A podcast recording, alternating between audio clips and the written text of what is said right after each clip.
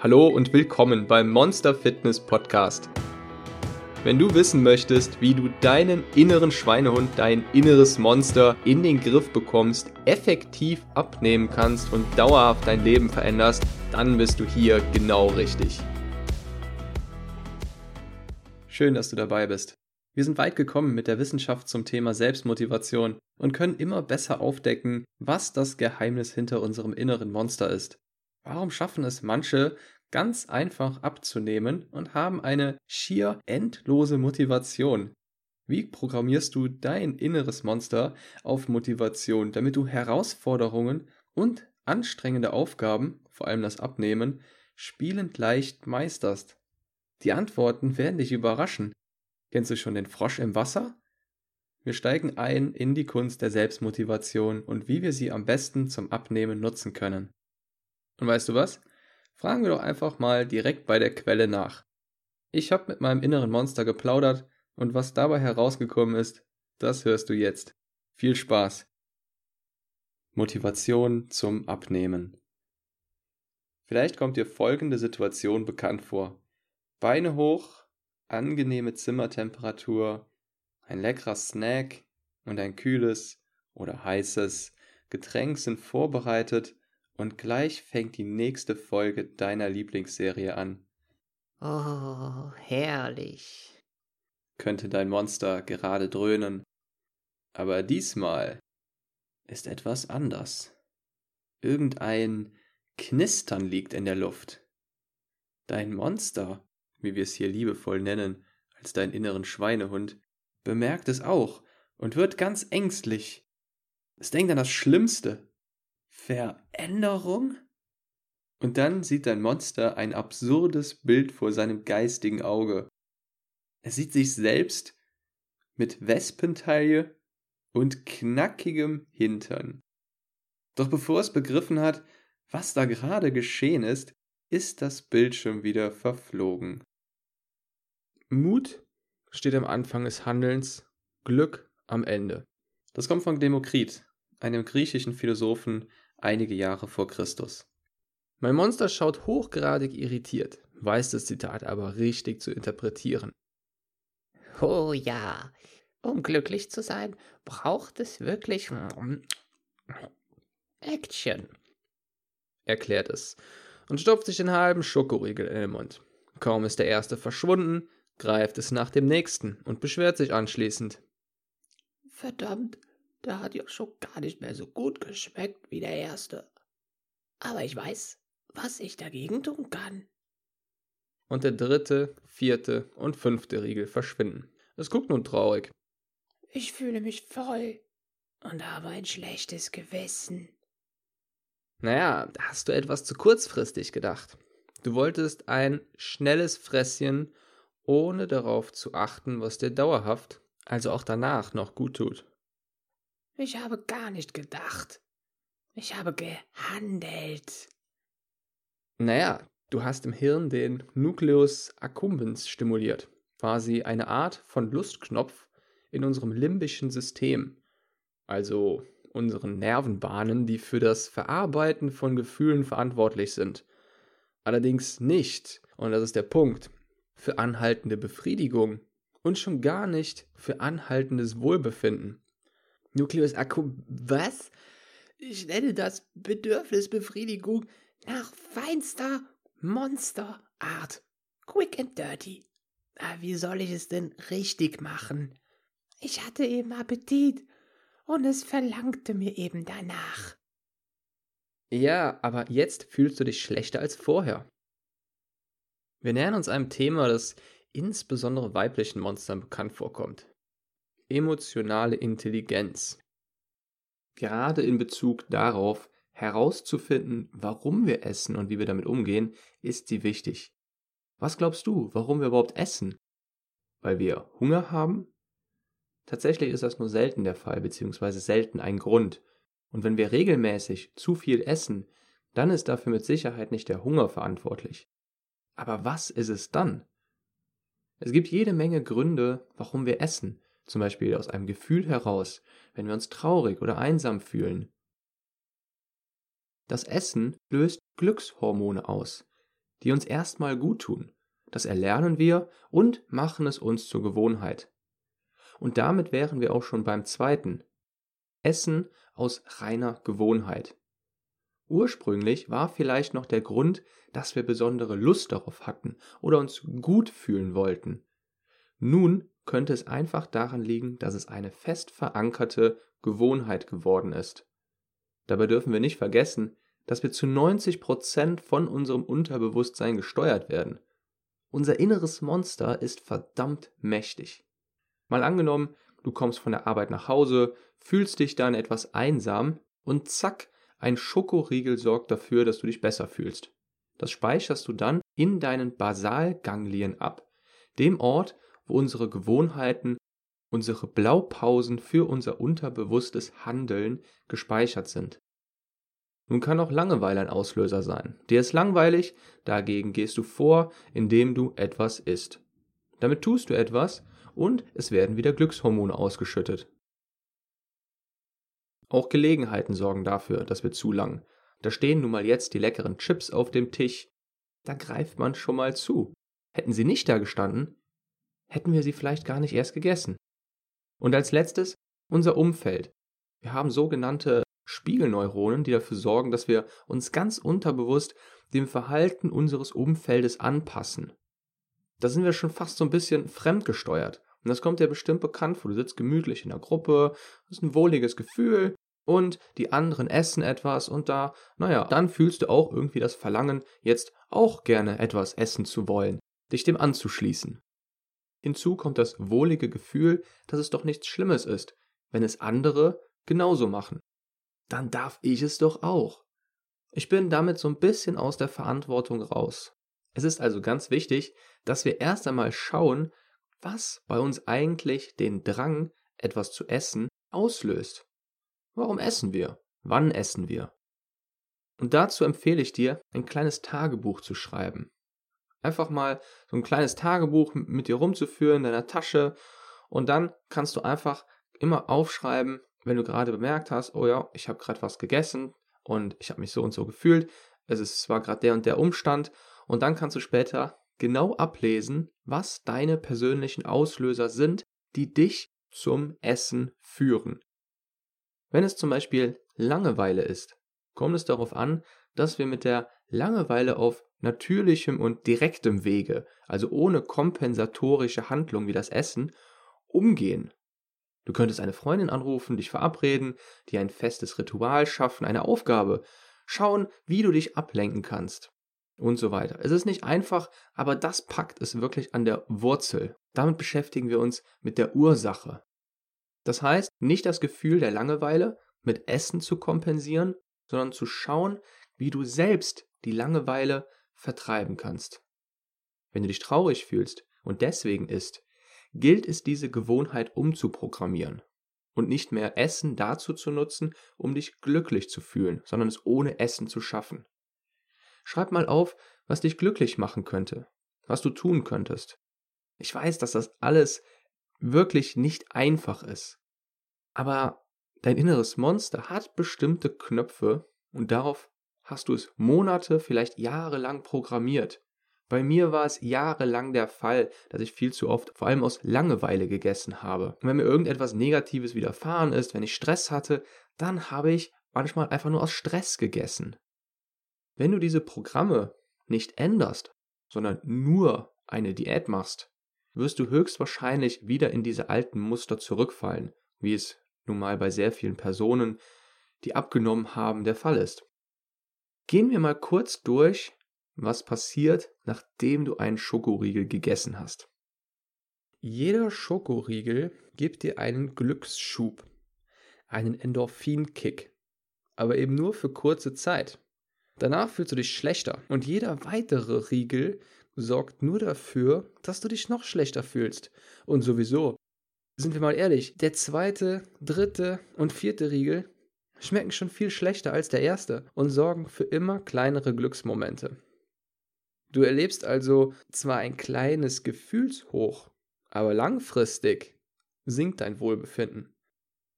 Ein Trick ist, deine Gefühle zu relativieren. Beantworte dazu beim nächsten Mal einfach die Einserfrage. Was bedeutet das für dich nach einer Minute, nach einer Stunde, nach einem Tag, nach einem Jahr? Wie fühlst du dich dann? Hm, nach einer Minute? Ich fühle mich schlechter und esse den nächsten Schokoriegel, um das Gefühl wiederzubeleben. Nach einer Stunde, da ist nichts mehr wiederzubeleben. Ich fühle mich etwas betäubt und irgendwie überhaupt nicht erfüllt. Etwas enttäuscht. Nach einem Tag, ich ärgere mich, weil ich mich wieder habe gehen lassen. Ich habe noch eine Idee. Ach, halt die Klappe. Stell dir einmal vor, du könntest vorher, also bevor du die Schokoriegel verspeist hast, mit deinem Zukunfts-Ich reden. Also dem Monster, das in der Zukunft, sagen wir, in einem Jahr von heute aus lebt. Wie würde die Diskussion mit deinem Zukunfts-Ich, also mit dem Monster, das in einem Jahr lebt, aussehen? Was würdest du tun? Knüppel. Wie bitte? Knüppel. Es wird mir ein Knüppel überziehen. Du meinst also, dein Zukunfts-Ich würde sich nicht wünschen, dass du heute einen nach dem anderen Schokoriegel in dich reinstopfst. Hm, es würde mir den Knüppel über meine wunderschöne Birne ziehen. Aber das Monster steht ja auch nicht da, wo ich jetzt stehe. Hm, ja, das ist wohl wahr, aber es war bereits dort. Und es weiß, wie es sich anfühlt, wenn du damit weitermachst. Sieh es mal so. Die schlechten Gefühle sind nichts als kurze Übergangsphasen zu dauerhaft besseren Zuständen. Die Frage ist nun, wie entwickelst du die nötige Motivation, um die kurzen Übergangsphasen immer wieder zu schaffen? Um das vorwegzunehmen, dauerhafte, nachhaltige Motivation ist keine Raketenwissenschaft. Das ist kein Talent, das nur ein paar mutierten Überfliegermonstern auf dieser Erde vorbehalten ist. Was, wenn ich dir sagen würde, dass du genau das erlernen könntest, dass es dir instinktiv nach etwas anderem verlangt als nach Schokoriegeln, dass du richtig Lust hast, an dir zu arbeiten. Stell dir vor, du würdest dir vornehmen, deine Figur nachhaltig zu verändern und hättest die Energie, es bis zum Ende durchzuziehen. Stell dir vor, du würdest auf dem Weg dahin nicht um Schokolade betteln, sondern darum, endlich wieder zum Training zu gehen, die Chance zu bekommen, die nächsten Kilos zu verlieren. Vielleicht ziehe ich dir gleich den Knüppel über, denn das ist gar nicht möglich. Wie soll das denn gehen? Hast du eine Ahnung, wie sehr ich auf Schokoriegel stehe? Das hatten wir bereits. Ich denke, ich kann deine Liebe zu Schokolade langsam einschätzen. Aber stell dir nur mal vor, es gibt Monster, die haben gar keine Lust mehr auf Essen, das ihnen Energie und langfristige Erfüllung raubt. Monster, die sich was ganz anderes für ihr Leben wünschen. Die zucken zusammen und verkrampfen innerlich, wenn sie etwas vor sich stehen haben, das sie gar nicht essen wollen. Wie Schokoriegel zum Beispiel. Und nur damit wir uns verstehen, du sollst nicht lernen, Schokoriegel zu hassen, sondern du sollst lernen, dass du automatisch, unbewusst zum Richtigen greifst. Und wenn du nochmal das Verlangen hast, dann ist es völlig okay, wenn du dann auch mal ein Schokoriegel isst. Das, was du essen möchtest und wonach es dir verlangt, das ist keine bewusste Entscheidung, die du immer wieder triffst oder treffen musst. Das wäre ziemlich anstrengend. Wir haben uns mehr oder weniger selbst darauf programmiert, was wir gut finden, wonach es uns verlangt und worauf wir Appetit haben. Nun ist es so, wir haben von Natur aus ein Radar dafür, was unser Körper wirklich benötigt, aber dieses Radar wird von unzähligen Einflüssen manipuliert. Unser Unterbewusstsein verarbeitet bis zu eine Million Mal mehr Informationen als unser Bewusstsein. Die, die dir dieses Essen präsentieren und schmackhaft machen wollen, haben in der Regel nicht das geringste Interesse daran, dass es dir dauerhaft besser geht. Sie verführen nicht unseren Verstand, sondern unseren inneren Schweinehund, unser inneres Monster und lernen uns unterbewusst ganz bestimmte Leitungen zu legen, also neuronale Verbindungen in unserem Hirn zu errichten, die je öfter wir diesen Handlungen nachkommen, gefestigt werden. Kurz gesagt, Sie machen unser inneres Monster abhängig. Hm.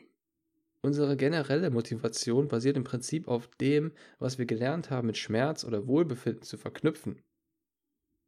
Wichtig zu merken ist also, dass wir unsere alltäglichen Entscheidungen nicht mit eiskalter Kalkulation treffen, auch wenn wir das glauben.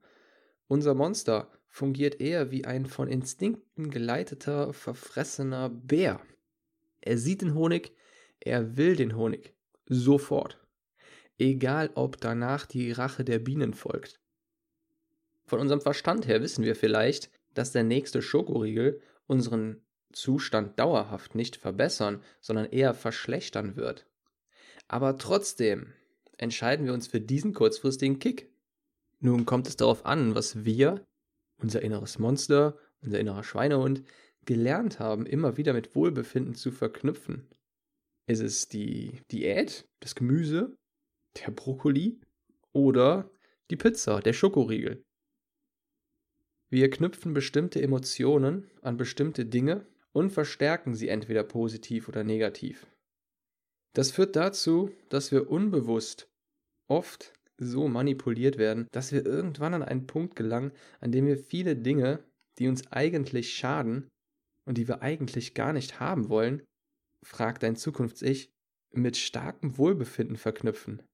Sie sind zu unserer alltäglichen Gewohnheit geworden. Das klingt krass. Aber wie kann ich als gieriges Monster so etwas erlernen. Ich möchte auch nicht, dass es mir und dir dauerhaft schlecht geht. Wie lege ich die Kabel neu? Gibt's da eine Telefonnummer für unerzogene Monster? Wen muss ich anrufen? Vielleicht in einigen Jahren. Dann kannst du vielleicht jemanden anrufen, der bei dir die Kabel neu legt. Aber willst du das wirklich? Die gute Nachricht ist, es dauert weder Jahre noch Monate und wir können es sofort umsetzen.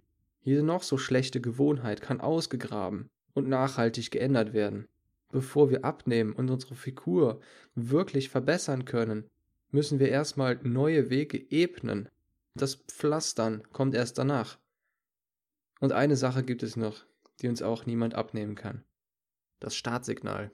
Der initiale Impuls. Was? Der initiale Impuls? Was bedeutet das? Ich habe doch bereits erklärt, ich bin wirklich daran interessiert.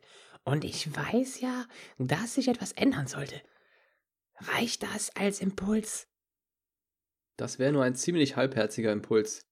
Du hast damit zwar einen Funken geschaffen, der reicht aber nicht für ein Feuer. Es gibt Commitment und es gibt Interesse. Du bist interessiert daran, etwas zu ändern, aber nur, wenn es dich nicht zu viel kostet. Das ist Interesse, wenn es dir nicht zu viele Umstände bereitet. Commitment kennst du. Eine Prüfung steht an und es sind nur noch wenige Tage, um dafür zu lernen.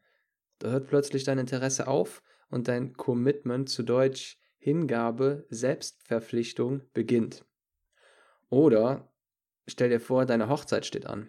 Du hast dein auserwähltes Partnermonster gefunden und du merkst, dass du nicht in dein Kleid oder in deinen Anzug passt, aber unbedingt fabelhaft an diesem Tag aussehen möchtest. Dann hast du Feuer unterm Hintern. Du triffst die Entscheidung und ziehst es durch. Aber ich habe doch nur eine begrenzte Willenskraft. Was ist das Geheimnis dahinter, längerfristig Energie aufzubringen? auch wenn du ein ungeheuer diszipliniertes Monster wärst, dann wäre deine Willenskraft doch endlich. Motivation hingegen. Stell dir mal einen Energiekreislauf vor, der immer wieder aufgefüllt wird durch Energie, die durch deine Motivation entsteht. Der Tank ist also nicht einfach entleert, sondern die Energie wird immer wieder zur Verfügung gestellt, also quasi recycelt, wenn du einmal gelernt hast, den Motor anzuwerfen. Okay, wie schmeiße ich den Ofen an? Du hast es dir wahrscheinlich schon gedacht. Du brauchst ein Ziel, das groß und attraktiv genug ist. Nun ist die Sache mit der Motivation und der Energie, die daraus resultiert, folgende. Mein Unterbewusstsein, mein inneres Monster, verwaltet die Ressourcen und stellt nur so viel Energie zur Verfügung, wie ich gerade brauche. mit der Botschaft, das geht auch mit 30%, gibt's nur 30% Energie. Den anderen Fall, dass dir nahezu 100% Energie zur Verfügung stehen, kennst du von Situationen, bei denen wir uns im Nachhinein noch fragen, wie wir das bloß geschafft haben. Der Marathonläufer, der weiß, dass er gerade die Ziellinie erreicht hat, bricht dahinter erschöpft zusammen. Wäre die Ziellinie aber erst einen Kilometer später, nehmen wir mal an, aufgrund eines Messfehlers, dann hätte er es wahrscheinlich auch bis dahin noch geschafft. Also, wir entwickeln so viel Power, wie wir davon überzeugt sind, dass wir sie brauchen, um unser Vorhaben zu erreichen. Große, attraktive Ziele, mehr Energie und vor allem Ziele, die an Emotionen geknüpft sind. Letztendlich sind es doch meistens die Emotionen, die wir an bestimmte Dinge und Ziele knüpfen, die uns wirklich antreiben. Und das hilft also auch bei der Motivation zum Abnehmen? Genau. Emotionale, motivierende Ziele sind der Schlüssel dazu. Eine Diät anzufangen bedeutet meist Überwindung und eine Diät durchzuhalten wird oft mit Schmerz verknüpft. Nun können wir zwar kurzfristig diesen Schmerz mit Willenskraft überwinden, das Problem ist jedoch, es wird nicht lange gut gehen, weil wir immer noch Schmerz damit verbinden, dickmachende und ungesunde Lebensmittel aufzugeben. Um wirklich langfristig beim Abnehmen Erfolg zu haben, müssen wir das, was uns auch wirklich hilft und langfristig glücklich macht, mit Wohlbefinden und guten Gefühlen verbinden. Und wie funktioniert das? Wie kann ein verfressenes Monster wie ich das erlernen? Kann das überhaupt bei mir klappen? Hundertprozentig. Ein guter Anfang sind kleine Schritte. Ich rede hier von Mini-Zielen. Immer dann, wenn du einen kleinen Schritt zu deinem Ziel hin schaffst, beziehungsweise ein Mini-Ziel erfüllst, schüttet dein Körper Dopamin aus. Der Begriff passt. Es wirkt wie Doping und hat die Eigenschaft, glücklich zu machen. Du kannst sogar davon süchtig werden. Und das Ziel ist es, davon süchtig zu werden. Erinnere dich daran, was du damit erreichen möchtest, an dein emotionales Ziel und mache diese kleinen Schritte zu deiner Routine. Erreiche deine Mini-Ziele. Ganz wichtig, du solltest deine erfolgreichen Schritte feiern. Jedes innere Monster braucht nette Worte und einen Klaps auf die Schulter. Jedes. Also, ein starker, emotionaler und motivierender Impuls. Echtes Commitment. Kleine Schritte und Mini-Ziele, die gefeiert werden. Sobald du diese Schritte gehst und deine Mini-Ziele erreichst, erfährst du Momentum, zu Deutsch in Schwung kommen, routiniert werden und dauerhafte Motivation. Nun ist die Frage, wie findest du einen starken Impuls? Dazu sollte man sich darüber im Klaren sein, was eher Motivation auslöst. Schmerzvermeidung oder das Erleben von guten Gefühlen? Was glaubst du? Das weiß ich. Ganz klar. Schlechte Gefühle zu vermeiden sind ein absolutes Muss für jedes Monster. Genau. Du würdest alles tun, um den tatsächlichen oder vorgestellten Schmerz zu vermeiden. Dasselbe gilt für Angst, Unsicherheit und so weiter. Es ist so, die meisten Monster handeln erst, wenn es wirklich weh tut. Und das Faszinierende ist, sie sind Meister darin, die unangenehmsten Situationen zu ertragen, nur um nicht handeln zu müssen. Unter einer Bedingung. Der Schmerz muss langsam erfolgen. Oh ja, wie das eine Mal, als ich im Bett war und eigentlich so dringend auf Toilette meine Blase entleeren musste. Ich habe gemerkt, dass der Druck immer höher wurde, aber ich habe die Schmerzen tapfer ausgehalten nur um nicht aus dem Bett zu kriechen. Die Leidensfähigkeit von Monstern ist enorm. Solange sich der Druck und der Schmerz nur langsam entwickeln. Es ist wie mit dem berühmten Frosch im Wasser. Vielleicht hast du schon mal davon gehört.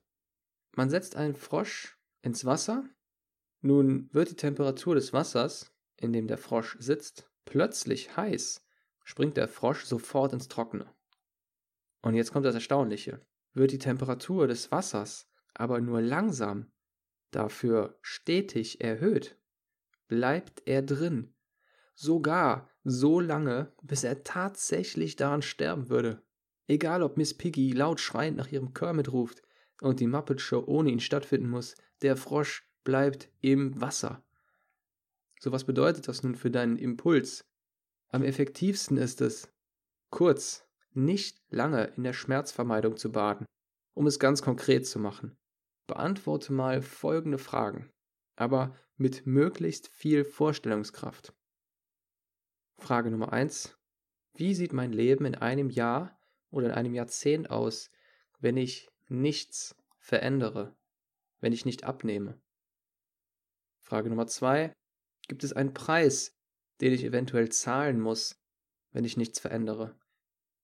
Wenn du dann deinen Impuls hast und an den Start gefunden hast, heißt es, mit positiver Verstärkung zu arbeiten. Und zwar regelmäßig. Was heißt das? Das heißt, du sollst dein Ziel zu deinem Traum werden lassen und dich unterbewusst damit anfeuern. Dazu helfen die folgenden Fragen weiter. Frage 1. Was genau würde sich in meinem Leben ändern, wenn ich abnehme? Stell dir das mal genau vor. Was würde sich dann ändern? Was würde sich verbessern? Wie würde sich das anfühlen? Träume. Frage Nummer zwei. Wie sieht es mit meinem Umfeld aus? Würde es bestimmten Menschen besser gehen, wenn ich etwas ändere? Es kann eine sehr mächtige Motivation sein, wenn man an geliebte Menschen denkt, deren Leben man ebenfalls verbessern würde und die man glücklich machen würde. Frage Nummer drei. Was würde sich an meinem Alltag ändern? an meiner Beziehung? Wie würde ich mich fühlen? Am besten beantwortest du diese Fragen schriftlich und je konkreter und ausführlicher, desto besser. Lass deiner Fantasie freien Lauf. Und der Trick dabei ist, dein Unterbewusstsein, also unser inneres Monster, kennt nicht den Unterschied zwischen Vorstellung und Realität. Die Energie geht immer dahin, worauf wir uns konzentrieren. Das bedeutet für die Fragen, Stell dir die Antworten auf jeden Fall so vor, als wärst du bereits dort, und zwar an deinem Ziel. Also als wären die Antworten auf deine Fragen bereits eingetroffen. Wie ist es? Wie fühlt es sich an, wenn du es bereits geschafft hast, alles zu verändern? Was erlebst du dann? Und denk daran, die Emotionen, die du dabei spürst, sind der Schlüssel zu einem starken, dauerhaften Antrieb. Oft ist das, was wir als unser mentales Monster ansehen, nichts als eine harmlose Vogelscheuche, von der wir uns manchmal aufscheuchen lassen, wenn wir auf dem richtigen Weg unterwegs sind. Lass dich nicht verjagen, bleib dran. Den Satz musstest du noch unterbringen, ha? Wenn du das hier hörst, bedeutet das, dass du bis zum Ende drangeblieben bist. Und das freut mich riesig. Denn mit dir, ja genau, mit dir steht und fällt dieser Podcast. Wenn dir diese Folge gefallen hat und du den Podcast noch nicht abonniert hast, dann bist du jetzt herzlich dazu eingeladen, das jetzt zu ändern. Am einfachsten gehst du dazu einfach auf iTunes, suchst dort nach Monster Fitness und klickst auf Abonnieren. Alternativ kannst du den Podcast auch auf der Plattform monster-fitness.com slash podcast abonnieren. Wenn du Feedback hast oder die Interviewpartner einfallen, die ich interviewen kann, schick mir doch einfach eine E-Mail an info at monsterfitness.com. Mehr Infos und die Show Notes zu dieser Folge findest du unter monster-fitness.com slash podcast. Dort findest du auch Links zu Monster Fitness auf Instagram, Facebook und so weiter. Noch eine kleine Bitte zum Schluss. Wenn dir der Monster Fitness Podcast gefällt, wäre es das Größte für mich, wenn du eine 5-Sterne-Bewertung und ein paar nette Worte hinterlässt. Jeder Kommentar und jede Bewertung wird von mir gelesen, gibt mir Energie und motiviert mich, denn mit deiner Bewertung hilfst du diesem Podcast dabei, leichter gefunden zu werden von Menschen, denen diese Beiträge ebenfalls weiterhelfen. Ich danke dir und bis zur nächsten Folge.